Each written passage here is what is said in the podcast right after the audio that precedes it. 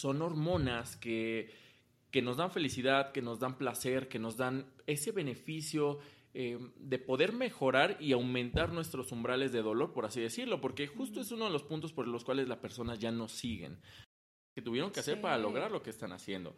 Vemos competencias, vemos maratonistas, vemos a la prima que bajó mucho de peso y demás. Sin embargo, no sabemos el trasfondo, vemos nada más el resultado. Imagínate que tú eres una mesa de cuatro patas. Vamos a poner este ejemplo tan burdo, pero a mí me gusta porque es muy claro. Una de esas patas es la actividad física, el ejercicio o el deporte. Vaya, el ejercicio y punto.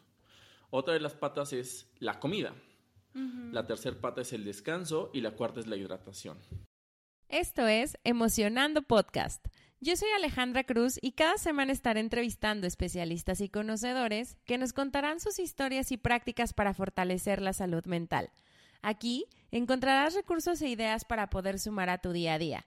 Así que si estás interesado en conocer y aprender conmigo sobre salud mental, este espacio es para ti. Bienvenido. Hola, Bienvenidos a otro, otro episodio de Emocionando. Eh, el día de hoy vamos a platicar sobre un tema importante que es la salud y el entrenamiento físico. Y para eso tengo a un invitado bien especial que nos va a platicar también sobre este tema. Él es Jorge Borroel. Eh, él cuenta con una maestría en, educación física y es dueño de Punto Medio, que es una, una empresa que fundó donde tiene un equipo multidisciplinario que ve estos temas más allá de la estética o más allá de la parte física, entonces creo que nos, va, nos vamos a tener una conversación bien padre. Bienvenido, Jorge, emocionando. Hola, Ale, ¿cómo están? A todos los que nos siguen y nos escuchan. Pues yo encantado de poder sumar un poquito con mi experiencia y con todo lo que hacemos. Este, feliz, vamos a compartir, vamos a charlar y a ver qué sale. Buenísimo. Oye, pues creo que algo con lo que podemos empezar es precisamente este tema de salud y cómo la parte de la salud se relaciona con el entrenamiento físico. ¿Qué nos puedes platicar? Pues mira, a mí, Ale, la verdad me gustaría partir eh, una charla contigo para ver cuál es el alcance y, la gente también que haga un poco de hincapié en sobre qué es la salud para ti. ¿No? Ahora tú te vas a convertir en la entrevistada porque para ti, Ale, cuéntame un poquito qué es la salud y vamos desmenuzando nuestro aporte en punto medio con todo lo que hacemos.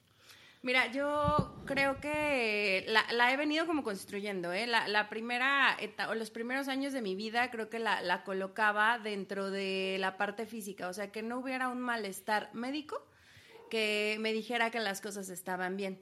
Después empecé a integrar la actividad física de una manera más eh, constante y creo que eh, ahí fue cuando sumé este otro elemento de, ah, ok, no solo es que no tenga enfermedad, sino que también a través de mover mi cuerpo empiece a sentirme bien. Y hoy creo que va mucho más allá, o sea, creo que hay elementos que son emocionales, que son a lo mejor espirituales, que son este justo físicos, que son mentales, que nutren precisamente la salud como como un pilar mucho más grande o algo 360 por así decirlo. Completamente de acuerdo. Sí, antes, hace todavía 30 años, eh, tú buscas la descripción de lo que era la salud y te dicen que es ausencia de enfermedad.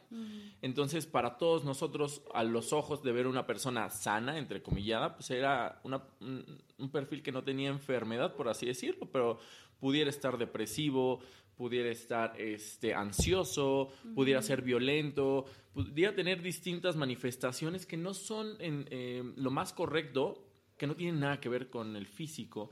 Entonces, hasta hace unos años todavía era un equilibrio mental, psicosocial y físico.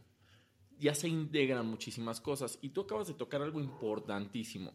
La parte espiritual, mucha gente hoy en día lo está poniendo, este, le está poniendo bastante seriedad. Yo diría que hasta está de moda. Em, yo soy de la idea, Ale, que lo que funcione, que te dé un mejor beneficio, que te dé mayor estabilidad, eso es salud. Es completamente integral, completamente 360, justo como le dijiste. Ahora, sí, sí es eh, como real esta parte, ¿no? Me, me, en esta parte, a lo mejor de fin de año, que empiezas a pedir eh, haces tu cierre de año y empiezas a pedir lo que quieres para el siguiente y demás, me acuerdo que salud era uno de los puntos, ¿no? Y justo desde esta parte que dices médica, entonces que tenga ausencia de enfermedad y ya con eso me doy por bien servido este año. hoy sí, como, como bien mencionas, va en, en algo mucho más grande o mucho más amplio. Y, y, algo que creo que sí juega un factor bien importante es la parte de la parte física. O sea, cómo integramos ciertas actividades porque finalmente nos, nos dan bienestar, nos fomentan este pues momentos de placer. La verdad es que hay muchas personas que disfrutan muchísimo su entrenamiento y se vuelve como parte de tu día a día, es algo que ya no dejas, integras a tu rutina. Y aquí lo, lo que quisiera preguntarte es justo desde esta parte que tú conoces muy bien, que si hay como elementos químicos que se producen en el cerebro, si nos puedes explicar qué pasa con nuestro cuerpo y con nuestra mente cuando nosotros tenemos alguna actividad física. Pues mira, para empezar, nosotros somos una máquina, eh, una máquina de hormonas. Todo el tiempo estamos generando, secretando y demás hormonas. Eh, en cuanto nuestra temperatura aumenta, hay hormonas que siempre van a regular. De hecho, es la función de una hormona regular. Cuando hace frío, cuando hace calor, cuando mm, hacemos actividades aeróbicas, cuando nos movemos. Eh, la serotonina, la dopamina, la oxitocina son hormonas que que nos dan felicidad, que nos dan placer, que nos dan ese beneficio eh, de poder mejorar y aumentar nuestros umbrales de dolor, por así decirlo, porque justo es uno de los puntos por los cuales las personas ya no siguen. Abusan de la intensidad y abusan del volumen del entrenamiento y no tienen la capacidad de adaptarse. Ahorita vamos a dirigir la sesión para allá. Sin embargo, em, tú al tener una temperatura un poquito más alta, ya estamos produciendo hormonas. Tú al comerte un chocolate hay hormonas que te producen placer. El ejercicio es exactamente lo mismo. ¿Cuál es el gran problema? Que creemos que todo el ejercicio es ir a un gimnasio a cargar pesas. A mí me gusta mucho, pero no te tiene por qué gustar a ti. Y hay muchas actividades que te van a producir las mismas hormonas o más de placer a la par de yo hacer ejercicio en un gimnasio convencional. Fíjate que yo soy de esas personas, ah, de, las que, o sea, sé que hay muchas que disfrutan justo las pesas y, porque pues, se siente rico y entonces estiras el músculo y, se siente que el entrenamiento está ahí, ¿no? Yo entré al mundo del deporte primero por la yoga y para mí fue como bien interesante porque como que empecé a darme cuenta que mi cuerpo tenía más o sea, no era solo lo que yo pensaba en el cuerpo. Por ejemplo, la, primera sesión que era, coloquen el peso en su dedo chiquito del pie, yo dije, ¿cómo? O sea, esto, esto existe, ¿no? Entonces, em, empecé como desde esta parte de, entrenamiento con yoga y me fue como muy bueno para mí, porque creo que es, eh, creo que hasta que encontré la yoga, no empecé a meter más cosas en la parte física. Después me fui a correr, Después he estado ya en algunos puntos agarrando pesas de así un kilo o dos, pero digo, de todas maneras ya lo integro y voy poco a poco. Pero esto que dices creo que es bien importante. No todas las personas resonamos con el mismo tipo de ejercicio. Y creo que ese punto, a ver si, si nos pudieras platicar un poquito más, más a detalle en cómo puedo hacerle si quiero entrenarme pero tengo mil issues en mi cabeza y a lo mejor ni siquiera sé por dónde empezar y pienso en correr y digo no, y pienso en cardio y digo no, y pienso en pesas y digo no. ¿Cómo pudiéramos estar empezando? Yo creo que es una cuestión 100% integral. Em, creo que es responsabilidad de nosotros como entrenadores saber dirigir a las personas hacia un lugar, hacia una actividad que les pueda producir placer, no estrés. Yo no conozco a alguien que vaya a un lugar donde le produce estrés, o sea, es irreal, es ilógico. Pensar que solo tengas que hacer yoga o porque a ti te gusta la yoga, a mí también, no sería tan bueno. Hoy no es nada bueno ni nada malo, sino hay que encontrar ese punto de equilibrio, pero sí estar inclinados hacia las actividades que nos gustan. También hay que hacer una encuesta muy grande como entrenadores al paciente o al entreno Em, sobre qué actividades son las que les gustan. Si hubo un deporte que se practicó en algún momento, bueno, darle énfasis hacia esa, porque vas a recordar muchísimas cosas. Em, hay personas que aman el agua, hay personas que aman el yoga, hay personas que aman las clases en grupo porque es un factor un poco más social, un poco más integral con respecto al número de las personas que lo realizan. Hay gente que es feliz, llega y se conecta con sus audífonos en las pesas y está sola, no le habla a nadie. Y también está increíble. Nada más hay que tener como esa apertura de todo. ¿Qué te recomendaría? Que probaras. Si una cosa no te funcionó, bueno, no cambies eh, la meta, cambia nada más el, cómo llegar a esa meta, ¿no? El camino, pero al final la meta es la misma. Buscar mayor salud, buscar más bienestar, buscar cosas que nos generen placer. Súper. Sí, o sea, como el punto sería denle. denle, descubran y de ahí vayan como avanzando. Sí, sí. ahorita mencionabas justo el, papel del entrenador. Y, esa, esa parte creo que es bien interesante porque en, personas como, como yo, que a lo mejor no, no, no somos tan de entrenamiento físico, por así decirlo, el entrenador juega un papel súper importante. Y justo te quería preguntar eso, ¿cuál, ¿cuál, consideras que es el rol que debiese tener en, en algunos casos y en, en, mi caso en particular? mi entrada al gym fue de entrada aprobada y salida porque de pronto la manera en la que, pues no se forzaba, pero sí la manera en que se comunicaba, se me parecía demasiado intensa. Entonces yo decía, no, yo me causa estrés, o sea, me causa ansiedad ver que está ese entrenador, entonces no voy a ir a esa clase y me voy a lo mejor con otro, con quien me gusta porque a lo mejor tiene una manera de hablar más tranquila o a lo mejor no, no es que la clase sea sencilla, pero pues es un poquito más eh, empático, por así decirlo. ¿Qué piensas de eso? Tú que, tú que también eh, trabajas mucho en certificar a estos entrenadores. Eh, estoy completamente de acuerdo con lo que dices creo que el rol del entrenador debemos eh, buscar ese punto medio, voy a estar repitiendo esa palabra porque es algo que tengo casi casi hasta tatuado, de respetar, pero sí ser muy profesional, vaya, no está peleado. El gran problema de los gimnasios, Ale, es que al final el entrenador muchas de las veces recibe un sueldo muy bajo, ¿no? Eh, eh, hay, un, hay un factor negativo tanto como en las empresas como en los entrenadores que tampoco se preocupan por estudiar, por crecer, por aprender y muchas veces se van por ese, ese lado de la ansiedad de decirle a la gente, de exigirle, de matarla, de venderle suplementos y demás. Entonces yo creo que sí tendrías que hacer una evaluación si realmente estás contenta con la persona. Entonces, es una relación al final, es como una pareja. Es exactamente lo mismo. Van bien, van creciendo, se van desarrollando, hay respeto. El entrenador debe jugar todos esos roles. No, no debe forzarte a cargar algo que él carga no debe forzarte a correr algo que él corre, no debe forzarte absolutamente nada, pero entendiendo que al final es una relación que están buscando un objetivo. ¿Cuántas veces la... Em, más bien, yo nunca he visto en redes sociales que una persona, que un socio diga, yo soy responsable de no lograr un objetivo. ¿Me explico? Todo se lo aventamos al entrenador o al lugar o a lo que sea. Nunca hablamos como en primera persona de decir, bueno, la verdad es que nunca llegué temprano, nunca fui puntual, nunca respeté la dieta, entonces es un juego entre dos, porque al final es una relación, que sí se debe medir y microprogresar cada cuatro semanas.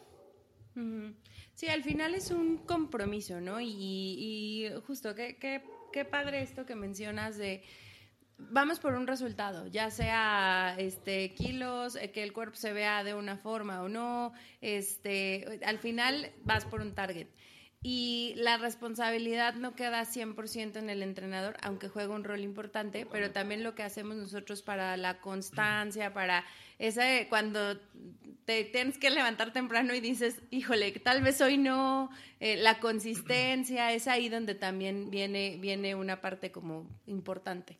Sí, generar hábitos, Ale, es muy complicado. Se dice que a partir de los 20 días podrías estar pensando en ya estar generando un hábito. Hábito de despertarte temprano, a lo mejor no te gusta, te pesa, pero por tu trabajo la única hora o el único espacio que tienes es en la mañana, porque después eh, los hijos, el trabajo, lo que sea, ya no te da el tiempo. Entonces generar un hábito es muy complejo. Súmale generar un hábito de despertarte temprano, generar un hábito de entrenar, generar un hábito de comer. Tenemos que medir todo y micro progresar porque sí es muy complejo bombardear a las personas, a los clientes, con que tengan que hacer todo en un momento, ¿no? También es bien fácil ponerse del lado del entrenador y juzgar al socio de que es un lento, que es un flojo, que es un demás. O sea, hay que buscar ese punto de equilibrio para poder lograr los objetivos, siempre estar evaluándonos, oye, me estoy sintiendo así. Ah, como yo entrenador, sabes que Ale, no me estoy sintiendo cómodo con la manera en cómo estás llevando esto. No vamos a lograr objetivos. ¿Qué hacemos? Tenemos opciones para seguir o no quiero que tú pierdas tiempo ni yo pierda tiempo. Entonces, creo que es muy difícil que la gente lo haga tanto. Como un cliente, como un entrenador, es muy complejo, Ale. Pero sabes que yo creo que es una invitación, o sea, no, no porque a lo mejor las cosas han sido siempre de una forma significa que no. Y, creo que esta parte que mencionas de es bueno hablarlo es importante porque muchas veces creo que justo pasa esto, nos callamos y nos vamos y ya nunca más volvemos a, ese lugar, ¿no? Pero tal vez hablando, pues podamos encontrar una, un, punto medio justo punto de equilibrio. y, y podernos como, como entender en cómo cómo puede ser funcional para mí como, como cliente en este caso y al entrenador también por el estilo de entrenamiento que, que pudiera tener. Sí, el gran problema de nosotros es que no sabemos hacer acuerdos. Si no sé hacer acuerdos con mi pareja, imagínate que voy a hacer acuerdos con un cliente, con un, un entrenador. Entonces, creo que sí hay que hacer una autoevaluación para saber qué es lo que tengo, qué puedo ofrecer y hasta dónde puedo llegar. Porque la gente cree que es muy fácil. Vemos a los culturistas en tarima y no vemos el background que ellos lograron, bueno, más bien que tuvieron que hacer para lograr lo que están haciendo. Vemos competencias, vemos maratonistas, vemos a la prima que bajó mucho de peso y demás. Sin embargo, no sabemos el trasfondo, vemos nada más el resultado. Hay que hablar con claridad. Eh, las adaptaciones cuestan, muchas veces duelen. No es necesario ese no pain, no gain, eso no existe. Sin embargo, inviertes dinero, inviertes tiempo, inviertes esfuerzo, sacrificas ciertas cosas, eh, sobre todo en el plan de alimentación, tienes que ser más estricto, aunque no, no, no llegar al punto de exceso, de, de, volvernos locos si es que comemos algo que no está dentro de nuestro plan, pero sí ser muy conscientes de por qué lo hago, ¿no? Tampoco vivir con juicio. Pero imagínate, entonces, eh, si no eres honesta contigo o yo no soy honesto conmigo, ¿cómo pretendo generar una relación ¿Cómo pretendo tener un común denominador contigo, como cliente o como entrenador? Entonces es muy difícil.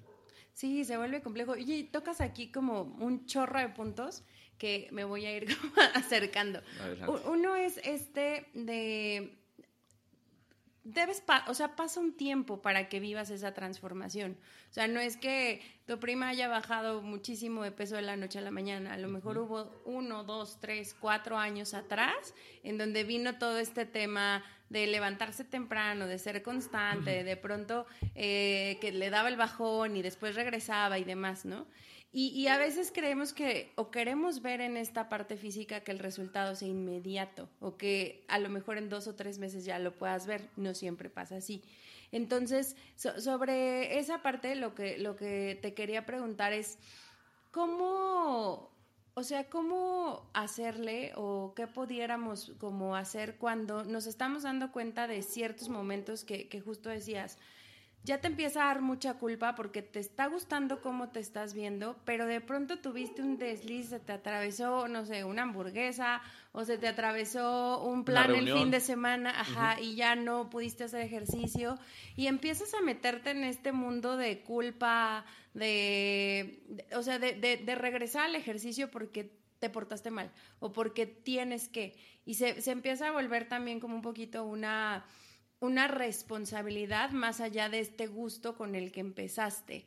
¿Cómo piensas, ¿Qué piensas de eso más bien? Em, mira, te decía en un principio que la palabra punto medio la puse en mi empresa porque me hizo sentido en muchas cuestiones. Yo no creo que tengamos que comer una dieta de pasto, no, pero tampoco creo que tengamos que comer una dieta de, comida chatarra todos los días. Hay que nutrirnos y hay que saber hacerlo. He, tenido la oportunidad de trabajar con varios nutriólogos y con quien más me he acomodado es con Tairín, la última nutrióloga con la que estamos ahí en punto medio, porque ella les enseña a comer. Es decir, Ale, a ti te va a enseñar el cómo, si hay hamburguesas, cómo puedas calcular más o menos lo que debas comer. Pero ella te explica, pues hay pan, hay carbohidrato, hay carne, hay verduras, entonces, bueno, ¿cuál es la mejor opción? Vas a una taquería, ¿cuál sería la mejor opción? Tampoco sentirnos con culpa, porque hace rato te lo comentaba que es un equilibrio físico, mental y social. Si tú empiezas a trabajar la culpa, la parte mental y emocional, vas a estar muy mal, vas a estar eh, muy sensible, vas a estar muy irritable. Entonces hay que saber que no pasa nada si entrenaste tus cinco días, tus seis días a la semana, la carga que tengas que tener, y de repente, bueno, vas con tu pareja o vas con tus hijos o tienes una reunión familiar o de trabajo y puedas comer algo que no. No pasa por una vez, hay que saber entenderlo. Pero si ya vas, eh, si no tienes de otra, bueno, sí hay que, hay que tener el, apoyo de un profesional para que nos digan qué comer, ¿no? En dado caso que no tenga eh, la dieta que me mandaron, bueno, ¿cuál es la mejor opción? Sí, claro. O sea, al, final eh, yo creo que sí necesitas acompañarte de esta parte de nutrición. Eh, sobre todo porque también del otro lado muchas veces como que traes este objetivo de bajar de peso y le metes a la dieta, pero solo dieta, no hay nada físico y entonces también como que desbalanceas. O sea, te, funciona a lo mejor la dieta del mes porque la boda o, el evento que vayas a tener y después regresas y otra vez es como, como tu mismo ritmo, ¿no? ¿no? No llegas a este punto que decías de aprender a comer. ¿Cómo sé que puede haber opciones en cualquier lugar donde yo pueda estar? y pudiera elegir, que también creo que eso es algo bien positivo, ya cada vez vemos más opciones para poder elegir nuestros alimentos que no sean solo este pan eh, o carne o papas fritas, o sea, ya, ya también creo que eso se ha estado moviendo, ¿no? Sí, hoy con, con, la inclusión de todas estas eh, aplicaciones que nos pueden llevar de comer, si tú eres vegano te llevan de comer hasta tu casa. Eh, si tienes un plan de las famosas dietas keto, bueno, también. Siempre va a haber opciones y siempre va a haber pretextos. ¿Cuál es la mejor decisión? Tú le puedes mandar con toda confianza un mensaje a tu entrenador, a tu nutrióloga, oye, está mal si como esto, créeme que si es una persona profesional te va a decir, no, nada más mídete. Si antes te comías 20 tacos, come 5, no pasa absolutamente nada pero no comas postre. Entonces hay que saber medirlo, hay que saber también eh, dar un poquito de apertura a las personas porque no pueden llevar un ritmo de un atleta profesional porque no lo son. Y en los gimnasios justo ese es uno de los puntos por los cuales ya no sigue la gente por la exigencia, a ti te lo hicieron. ¿Por qué te tengo que exigir lo que yo hago? Yo tuve que pasar muchos años para llegar a un punto o a un atleta, ¿no? Entonces vamos empezando con las adaptaciones, vamos empezando con los hábitos y todo eso se tiene que ir midiendo. Y vas a ver que cada medición vas a encontrar progresos positivos. Es decir, puedes pesar exactamente lo mismo, pero tu porcentaje de grasa está más bajo, tu porcentaje de masa muscular es más alto, estás más hidratada, la densidad ósea, etc. Muchas mediciones que tomamos hoy en día en cuenta.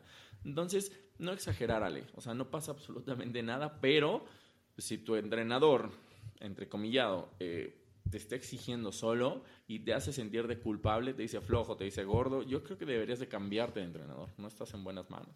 Sí, y, fíjate que creo que tocas dos, bueno, un punto que me va a llevar a otro, que es este tema del peso, ¿no? Cómo nos ponemos a lo mejor en la cabeza, o, yo me puse, por ejemplo, en la cabeza que tenía que pesar X número de kilos. ¿Por qué? Porque, no sé, o sea, hoy, hoy, que me lo pregunto digo, no sé, no, no tengo idea por qué, pero bueno. Y a lo mejor mi cuerpo ha pesado esos, esos kilos y se ha visto distinto. No sé si sea justo un tema, como dices, de agua, de grasa eh, y demás, porque la, composición ha sido diferente, pero estaba tan metida en esa meta de kilos únicamente que no estaba viendo todo lo demás. Entonces, cuando empecé ahí como a aprender a comer mejor y también me, acompañé de, una chica que me ayudó en nutrición, empecé a ver cambios importantes, no necesariamente en el peso, pero sí en, eh, pues justo ya me decía, vamos a bajar grasa y vamos a subir músculo. Exacto, en la ropa y, demás. Exacto. Entonces, creo que ese es un punto como como súper relevante. Y el otro que, que, que me llevas a pensar, y justo lo conversaba con una amiga esta semana, estábamos hablando que, y me voy a ir a, lo mejor un poquito a la parte de autoestima y un, poquito me voy a mover al tema de género mujeres porque pues es lo que sé y lo que conozco, pero yo, yo le decía que muchas veces eh, en ciertas clases en donde solo había chicas que eran muy delgadas, yo sí llegaba a sentirme como extraña y decía, no, no soy apta para este tipo de clases porque no tengo este cuerpo. Y entonces ella me decía, a lo mejor en algunos casos a mí también me pasó lo mismo, ¿no? Y estábamos hablando precisamente a, a, este punto de cómo podemos encontrar lugares o hacer lugares o abrirnos a esos cuerpos grandes que quieren ejercitarse y que quieren incluir el ejercicio, eh, pero a lo mejor ven esta barrera porque posiblemente el entrenador les diga flojos, pero no es que sea flojo, es que estoy dando mi máximo esfuerzo, pero no puedo ser tan rápido, ¿no? O gordos, y entonces eso pues sigue siendo como bien violento y, y, justo le decía, yo a veces creo que no hay un espacio para los cuerpos grandes en ciertos entrenamientos o en ciertos lugares. No sé si eso tú lo observas también. Sí, lo observo, pero creo que es más una tendencia de un estereotipo. Mm. Eh, hoy lo que está de moda es, son cuerpos sumamente compactos. Eh, no quiero caer en el flaco, pero pues sí, casi casi están ahí. Si tú y yo nos vamos en, una evaluación de somatotipo, pues no vamos a estar ni cerca de ello. Entonces, comprendiendo genéticamente qué es lo que podemos lograr, sabemos cuál es nuestro alcance. O sea, nosotros podemos correr, pero no podemos volar. Lo mismo es con, con, el genotipo y el somatotipo Ahí podemos dirigir cuál es el entrenamiento y cuáles son los objetivos, si realmente son alcanzables. Si tú me dices, oye, quiero correr un maratón, yo en mi cabeza ya empiezo a hacer un mapa de, ¿es viable? Sí, sí es viable. ¿Nos va a llevar tiempo? Nos va a llevar mucho tiempo, nos va a llevar esfuerzo, dinero y demás. Sí, lo podemos lograr. Vamos microprogresando. Pero si tú me dices, oye Jorge, quisiera competir en los Juegos Olímpicos para un maratón, te diría, es absolutamente imposible. No lo vamos a lograr.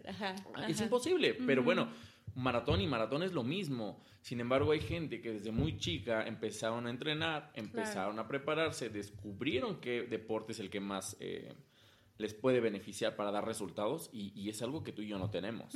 Pero tú puedes hacer un maratón, entonces hay que saber las diferencias nada más. Ahora, si tu cliente, como en este caso, tiene un tema de que se siente mal por cómo se ven las personas, hay que saber también eh, trabajar la parte de la aceptación.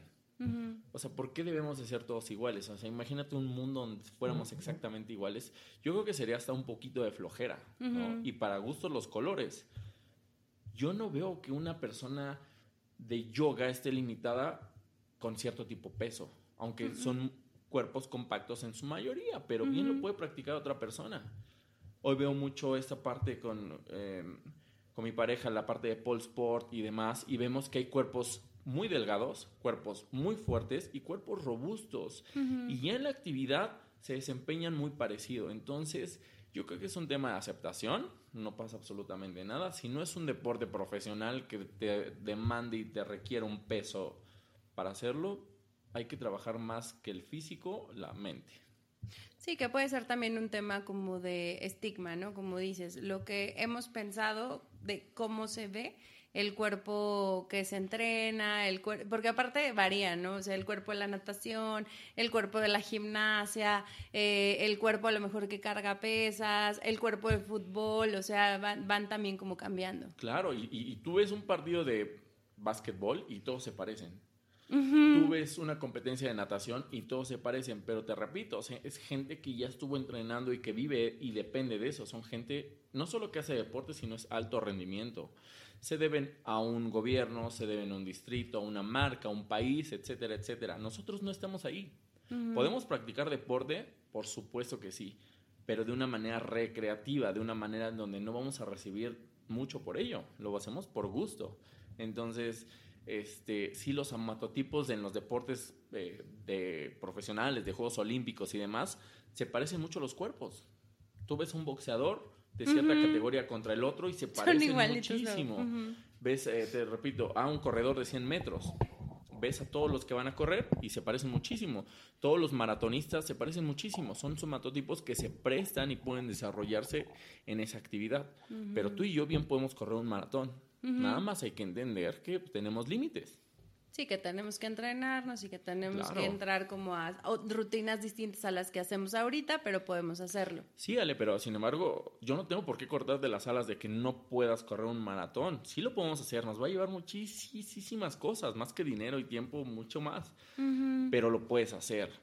Otra cosa muy distinta es ser una persona de alto rendimiento. Eso sí, ya no nos da la edad y quizás el somatotipo tampoco nos da ahora te iba a preguntar eso, si nos puedes explicar qué es somatotipo. El somatotipo son estructuras que manejamos para identificar hacia dónde podemos dirigirlo, ya sea en objetivos físicos o en deportes. Está un somatotipo que es muy delgado, está un somatotipo que es un cuerpo mediano, está un, somatotipo que es este un poco más, robusto, más robusto. O sea, las personas que tú siempre ves muy, muy, muy delgadas tienen un somatotipo de ciertas eh, cualidades. El que esté en medio puede ser delgado, puede ser gordito, quizás es el, más favorable, pero el último es el robusto, el que nunca, nunca, nunca en su vida va a ser flaco, pero sí puede moverse. Entonces, eh, comprendiendo eso, podemos llegar muchísimo. Eh, nosotros en punto medio lo que hacemos parece comercial, pero no lo es. Es, que ya te iba a preguntar, ¿y eso lo hacen en punto medio? Claro, claro, medimos. Más allá de que yo te diga tu somatotipo, es tu estructura corporal, huesos, músculos, articulaciones y demás tiene, tiene un patrón. Es decir, tú me puedes decir, oye, yo peso 70 kilos. Bueno, pero ¿a qué corresponden esos 70 kilos? ¿Cuáles son los porcentajes? Y ya vemos si estás en saludable, si no estás saludable, si los objetivos son alcanzables o no. Pero no nos basamos en el peso. Antes decíamos, bueno, el índice de masa corporal. Hoy ya no nos indica absolutamente nada. Es una relación de la estatura con el peso. Nada nos indica el, índice. de masa corporal. En poblaciones generales, sí, puedes hacer tablas y puedes hacer demás. Pero ya en estudios muy particulares mm, mm, necesitamos saber cuál es eso. Porque como hace rato lo comentábamos, tú puedes pesar los mismos 70 kilos. Te estoy poniendo un número, ¿eh? no sé pero con un porcentaje de grasa mucho menor, es decir, con 3, 4 tallas menos y te sientes obviamente bien.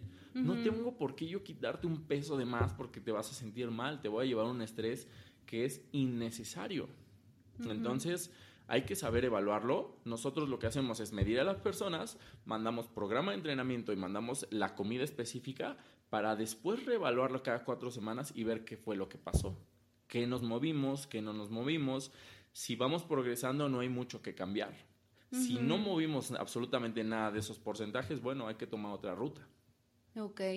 Y también nos decías eh, hace ratito que hay una serie de hormonas que se van produciendo.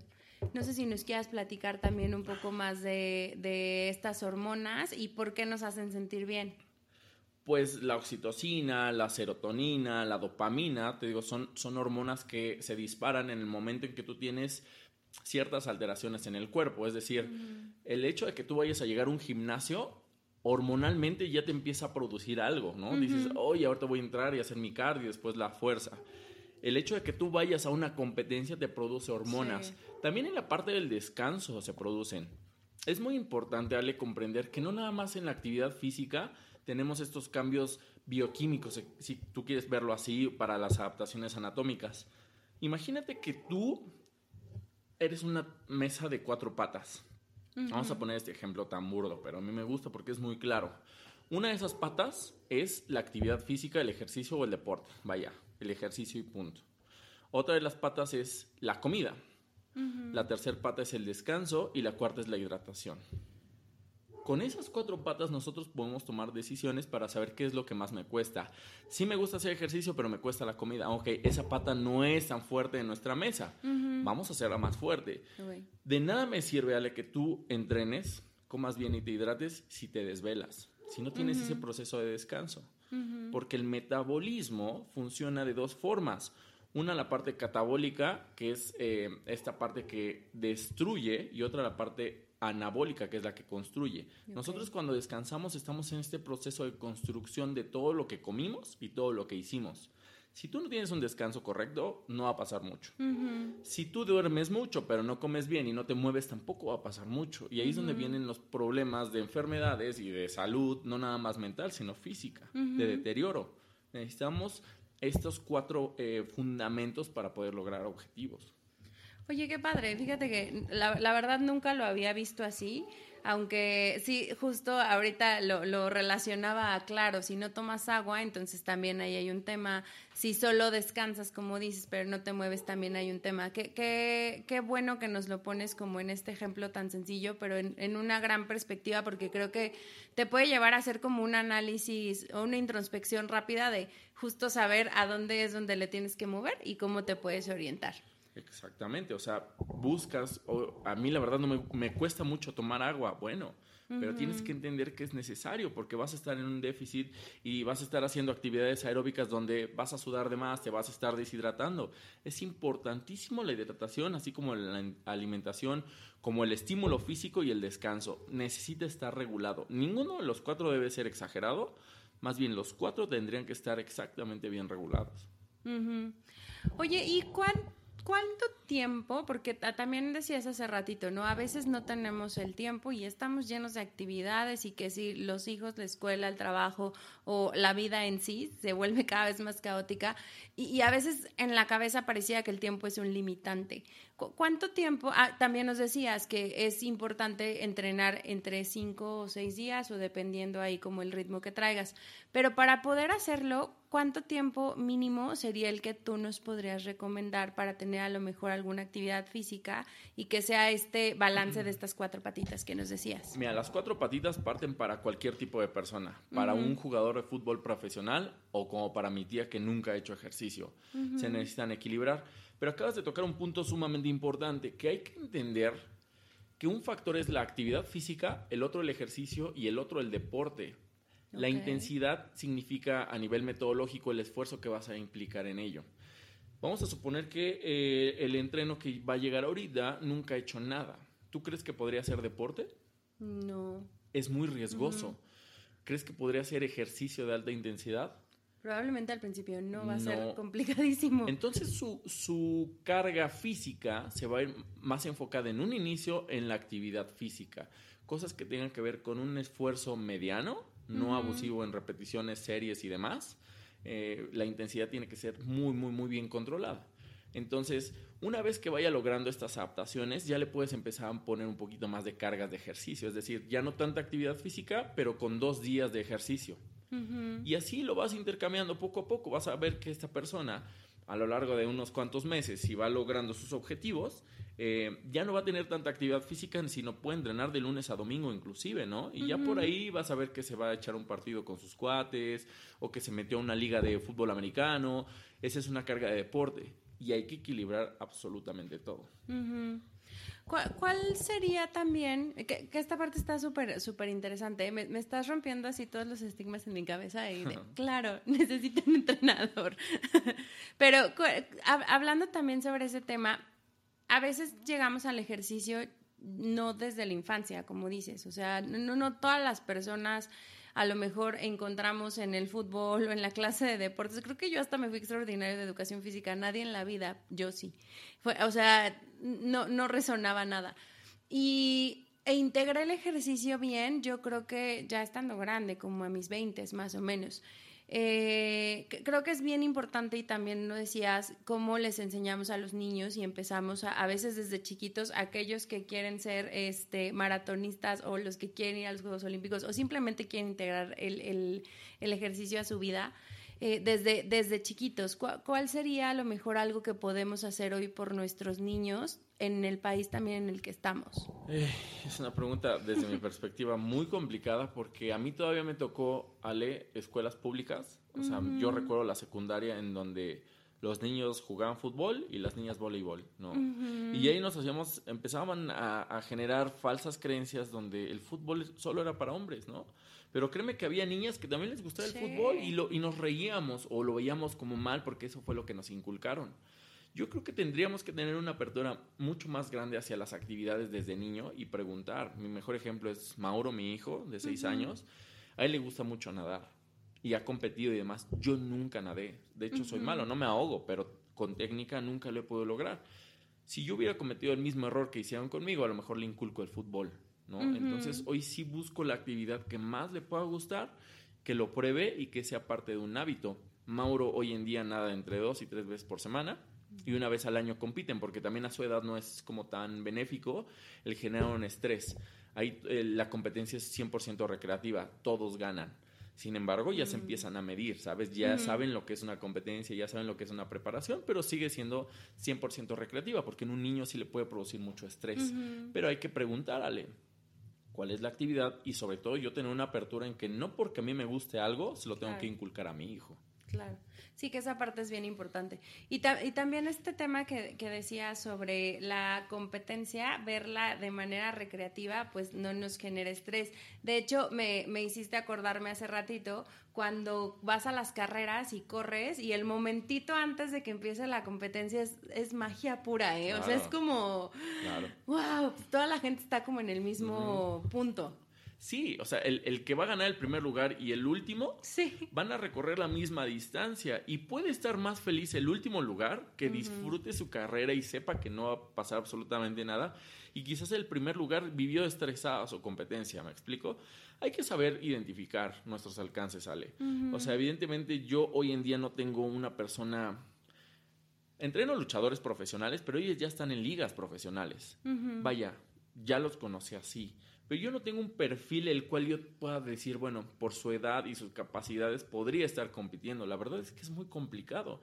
Hay escuelas, hay clubes donde identifican estos talentos y ya los empiezan a trabajar. Difícilmente yo podría agarrar a alguien en la adultez que pudiera destacar en un deporte. Sin embargo, todas las personas que entreno sí mi, un, punto importante para mí es que disfruten todas sus actividades, tanto el entrenamiento como una competencia. Claro. Es importantísimo disfrutarlo. Claro, no, qué, qué, qué, qué bonito mensaje literal, que, que, se, que se vea esto como algo disfrutable y no desde, desde el lado oscuro que de pronto, el estrés, de pronto también llega. Así, el estrés, la frustración y todo lo que de pronto ahí genera.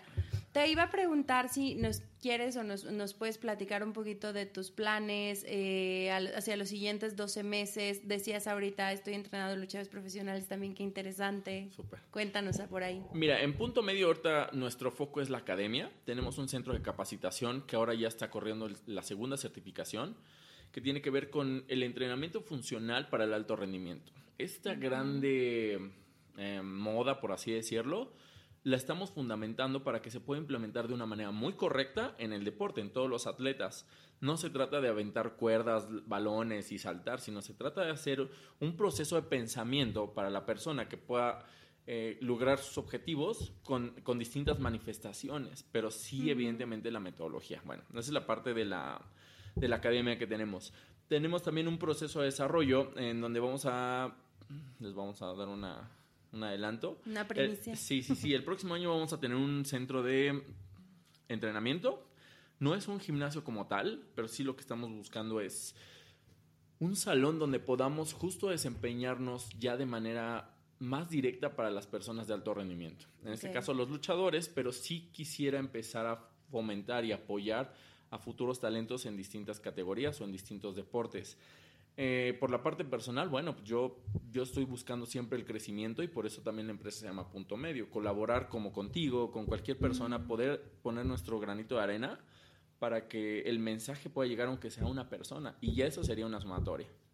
Súper. ¿Cómo ves? Muy bien, qué, qué buena primicia y qué, qué interesante también este tema de... Increíble de, fomentar el deporte, porque pues lo hemos visto, ¿no? O sea, creo que hay muchísimo talento aquí en nuestro país y de pronto, lo decías también hace rato, no, no siempre es bien pagado, no siempre tienen los recursos, no siempre hay como el, el, pues sí, literal, el budget para impulsar el deporte y qué padre que puedas voltear y, poderles dar un lugar también para, para ellos. Sí, claro, porque sí creo que hay mucho talento, Tú lo puedes ver en los camellones hoy en día de, de, la Ciudad de México, muchos chavitos boxeando. O sea, tantos miles, ¿tú crees que no puede haber un talento? Claro. Jugando eh, en ligas amateurs de fútbol, también podemos encontrar talento. Nosotros fuimos em, potencia en maratones, en, en carreras de, de, distancia, sobre todo medios maratones, 10 mil metros y demás. Fuimos en caminata potencia. ¿Por qué no retomar eso? ¿Por qué no apoyar a esa gente?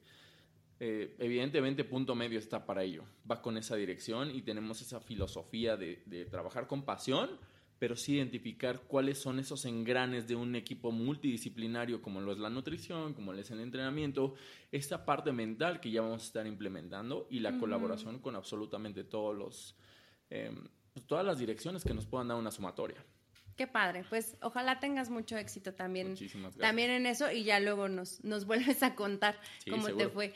¿Dónde te pueden buscar si alguien está interesado precisamente en este tema? Como, yo te decía hace ratito, mm, creo que sí tengo que entrenar.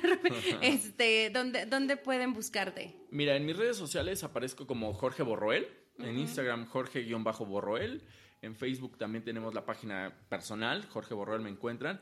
Y en la de punto medio está así como punto medio en Facebook y en Instagram estamos como punt-medio, sin la O. Y ahí estamos poniendo historias, estamos eh, apoyando a chicas que juegan americano, estamos con los luchadores y con gente común y corriente que solo va por salud.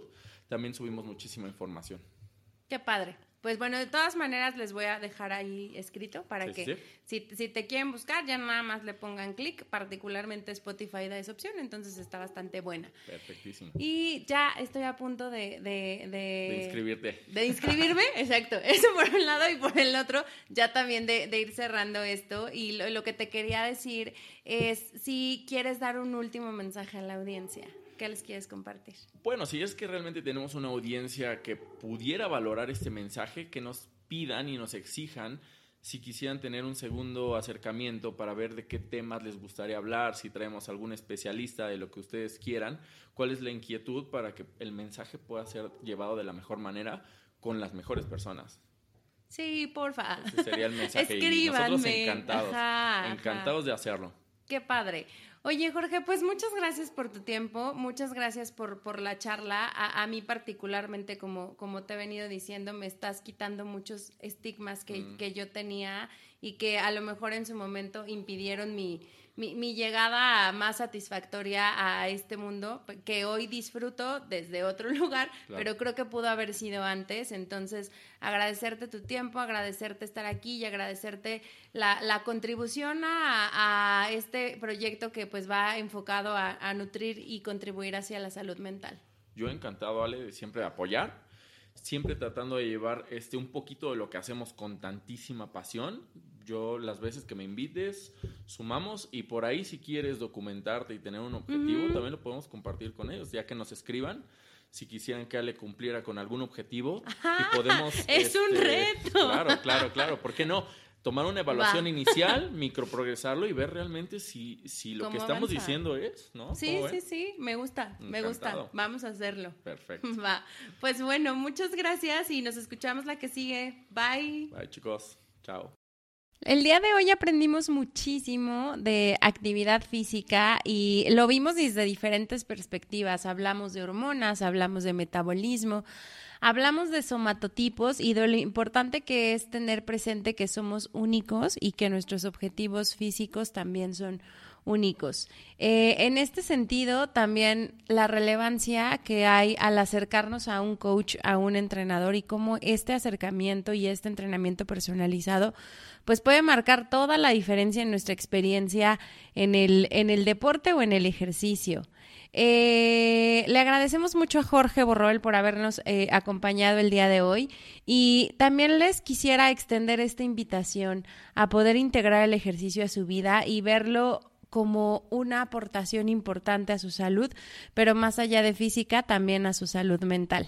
Este episodio la verdad es que lo disfruté muchísimo, como todos los demás, este, este también me pareció muy divertido eh, y tiene un reto como ya escucharon al final, así que aprovechando que ya estamos en YouTube, eh, el, reto que les voy a lanzar es que si logramos llegar a 10 suscriptores en las siguientes dos semanas en el canal de YouTube, pues le estaré tomando la palabra a, a Jorge para poder establecer establecer un objetivo y tomar este reto para mi entrenamiento personal, mismo que por ahí les estaré documentando y pues también les estaré contando.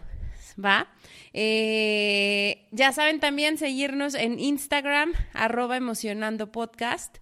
Y también pueden darle clic para suscribirse al, newsletter y recibir por ahí eh, alguna información particular que estaré compartiendo de manera gratuita ya, ya a través de este newsletter. Entonces también suscríbanse y ahí también estarán recibiendo noticias importantes de, de, de lo que vayamos integrando.